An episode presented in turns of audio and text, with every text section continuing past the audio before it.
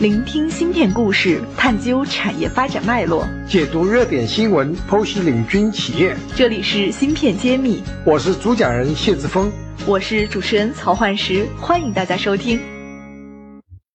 欢迎大家收听芯片揭秘，我是主持人焕石。本期嘉宾依旧是我们在半导体行业以及呃像物联网行业都非常资深的张俊博士。啊，有请张俊博士跟我们听友们打个招呼。呃，大家好，我是张俊。上一期呢，张老师给我们分享了他过往投 DSP 芯片的一些经历，也去分享了九十年代他投芯片公司的一些过往。那么，张老师在这个行业内其实摸爬滚打也很多年，我特别想跟他了解一下，您投资芯片公司到底是用什么逻辑来评判它？能不能跟我们分享一下？这个逻辑呢，实际上也是我们中欧资本的投资逻辑。中欧资本的 slogan 是“中欧资本打造投资界的华为”。对，打造投资界的一个华为，听起来口号特别有画面感。因为华为已经是我们中国的骄傲，中国科技界的龙头。是，所以我叫这个技术派战略投资。那么，技术派战略投资，也就是我们的投资逻辑。所谓技术派的战略投资呢，就是我们聚焦和关注的是从零到一的原创的技术创新，或者是进口替代，或者是可以大规模产业化的一些核心技术的一些公司，这个是我们投资的主要方向。其实我们在一五年就确定了这个方向，没想到今年推出的科创板的投资逻辑跟我们是不谋而合。嗯。那说明这个也是我们现在国家比较关心的一些点。那具体到每个芯片项目的时候，他们可能在中早期还不是那么优秀的时候，您会重点看他们哪些方向的表现呢？我还是看这个他有没有从零到一的原创的技术创新。我希望一个团队、一个初创公司呢，在硅谷称为 startup。我自己也是从硅谷回来的，我自己也是从硅谷的一个 engineer 做到 CTO。这个打拼的过程是很艰辛的，而且呢，就是我也刚好是非常幸运，也是非常不幸的是经历了这个美国的两次金融危机，一次是互联网泡沫破灭，一次是次贷危机。这两次我都目睹了硅谷的一批非常优秀的公司 up down，就是从最高点落到最低谷啊，然后有的还继续活下来，他们就成了这个像。Apple 啊，Google 啊，亚马逊这样的公司，但是绝大部分都已经死掉了。所以，其实投资就是要看一些这个有没有自己的这个核心技术。我更希望大家呢，就是说做创业呢，要像一根针一样的要扎下去，在一个点上有所突破，而且你要在这个产业链上做出一个不可替代的贡献，而不要做一一条线，不要做一个面。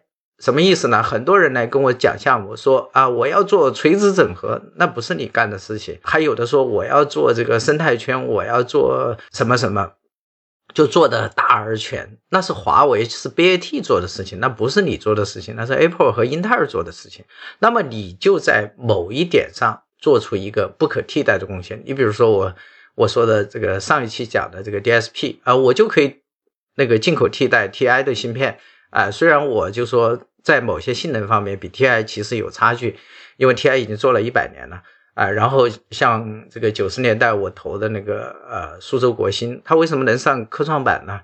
它其实上科创板已经没有什么悬念了，就是因为它在自己的这个呃十六位、三十二位的嵌入式芯片上，它确实有自己的独特的这个创造性的一些贡献。当然，它也是在这个摩托罗拉的平台上做的，但他们。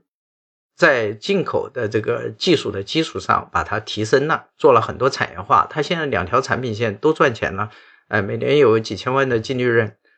嗯，这已经很不容易了。是。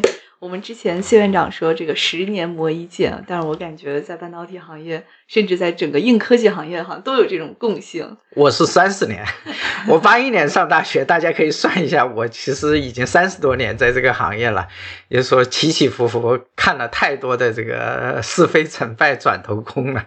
刚刚您也提到了有两次经济危机的泡沫，对您。就是感觉冲击是比较大的，能跟我们分享一个具体的案例吗？它哪一个点让您觉得我们这些后辈做创业的一定要去关注的，一定要去规避的？其实这又回到了，就是说，呃，创业的那个逻辑，可以，因为我这会儿采访刚好在金庸先生的故乡，我就想起金庸先生他的小说里面写了一句话，他说：“人品第一，武功第二。”就说我们投创业团队呢，其实就说这个人品是最重要的，武功第二。而且我在硅谷的时候呢，跟硅谷的那些投资大佬们，我们经常在一起打球啊，啊，喝茶呀，聚会啊，大家都。赞同这一点，就说团队的这个人品是最重要的。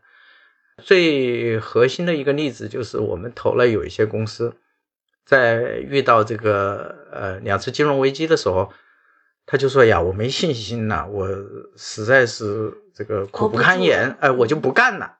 这是我们最怕的。好，那么成功的公司在这两次这个金融危机里面活下来的公司是一些什么样的公司呢？我们后来也做了一个总结。这样的公司是什么呢？他其实刚开始给我们见面的时候讲他要做产品 A，其实他到他最后 IPO 他成功的时候，他根本不是产品 A，他完全是靠跟这不相干的公司上市了。但是呢，他们有一个共同特点，他就说 A 做不下去了，遇到金融风暴了，遇到这个危机了，他就我就去做 B，B 也不成功，然后就去做 C 也不成功，但是呢，他就会锲而不舍的。坚持下去，反正我再苦再累，我就坚持下去。那然后我们投资人呢，也给他导入这个企业链上下游的产业链的资源，给他构建生态圈，同时也给他资金，给他这个一轮一轮的融。但是最核心的还是要这个这个老大，他能够坚持下去，这个核心团队能够坚持下去。那么他最后上市的时候，可能产品是 D，但是他成功了。我们要找的。有这种 startup 的，哎，就是这种人，就是锲而不舍，哎，坚韧。这就是我金庸说的这个人品第一，武功第二。所以很多连续创业者还是蛮值得敬佩的，在一个地方有问题之后，继续扛下去，继续熬下去。所以我们总结了一下那个几率啊，呃，我们更愿意投那种呃第三次创业的，因为他第一次失败了，可能太懵懂，就像初恋一样的。那么第二次呢，他会接受一些经验。那么第三次他在失败的可能性就比较小，因为他以前摔过两个跟头，他会绕开。另外呢，就是我们中国资本呢，实际上也是比较聚焦的。我们更多的呢是聚焦五个核心的这个领域布局赛道。呃，第一个是人工智能，第二个是五 G，第三个是物联网，第四个是半导体和集成电路。啊，第六个是这个先进的智能制造。那么像半导体，我们已经布局了第二代、第三代半导体，我们整个的投资已经投了十二点六亿美元在第二代、第三代半导体的产业链上下游 IDM 上的做全全产业链的布局。芯片揭秘产业人自己的发声平台，联系我们可添加文下微信号。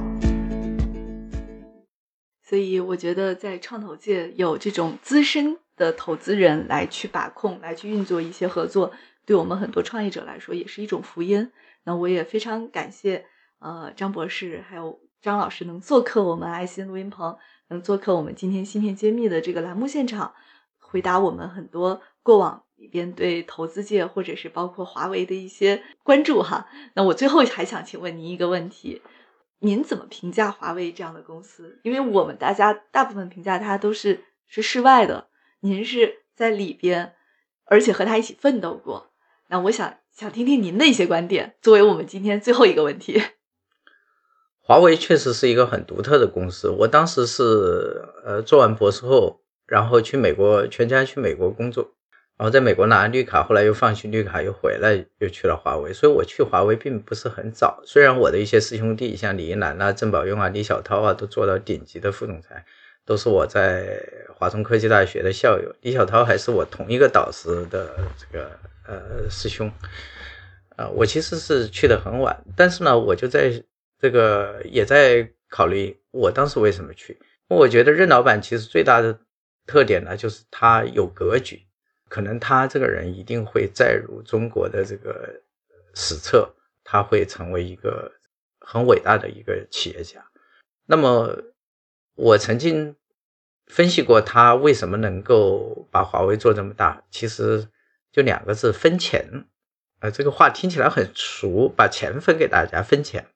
在华为，它只有百分之一点四的股份啊。那么华为现在是十八万人，华为退休的，就像我这样退休的和离职的有十八万人，大概三十六万人。这三十六万人呢，都被这个任正非的带领下呢，他们成了中国的中产阶级。那么华为呢，不仅是这个自己成为世界五百强、世界通信行业第一，去年销售额一千亿美元，也就是七千多亿人民币，相当于中国的这个。最好的几个省的一个全省的一个 GDP，那么就是它聚集了一批这个精英，包括现在就是大量的招聘这个全世界的，像俄罗斯的科学家呀、以色列的科学家呀、美国、英国的，在美国、英国建这个实验室啊，在硅谷的这个实验室都有好几千人。如果用一句话来总结，您对华为的观点是？华为用一句话总结，其实就是华为的座右铭。以客户为中心，以奋斗者为本。就华为呢，永远不是把老板放到第一，而是把客户放到第一。所以说，你们可以看到，这个任老板到上海虹桥机场，没有一个员工去接他啊。他认为员工的心思不应该放了给老板拍马屁上，而应该去给客户去拍马屁。以奋斗者为本，就是前段时间马云在讲九九六，呃，其实华为正常的班车就是早上九点到晚上九点。然后九九六对于华为来说已经是很轻松的事情了。其实一分耕耘一分收获，在华为就这样，我给更多的潜力，你付出更多的这个努力。当然，你也可以选择不留在华为。所以，华为能活下来的都是奋斗者。所以，华为有一句话就是说，华为的最高的追求是活下去，最低追求也是活下去。其实，大家作为创业企业，一定要记住这句话，就是说，你只要能够活下去。你如果像华为这样的，你能够活三十年，你能够基业长青，是啊，你能够就是说聚焦在这个通信行业三十年不动摇，哎，就是说即使有房地产、有中国的股市那么好的各种机会可以让你暴富，但是你不动摇，你就聚焦这个领域，你做三十年，你像一根针一样的扎下去三十年，那么你也有可能成为下一个华为，下一个 BAT。让我们一起祝福。华为也祝福我们现在中国热火如荼的这个创业大军，大家都能活下去。谢谢张总受邀参加我们的芯片揭秘的录制，希望张总的中欧资本越办越好。谢谢张总，谢谢大家，下次再见。感谢大家收听芯片揭秘，更多精彩内容请关注公众号“茄子会”。我是谢志峰，我在芯片揭秘等着你。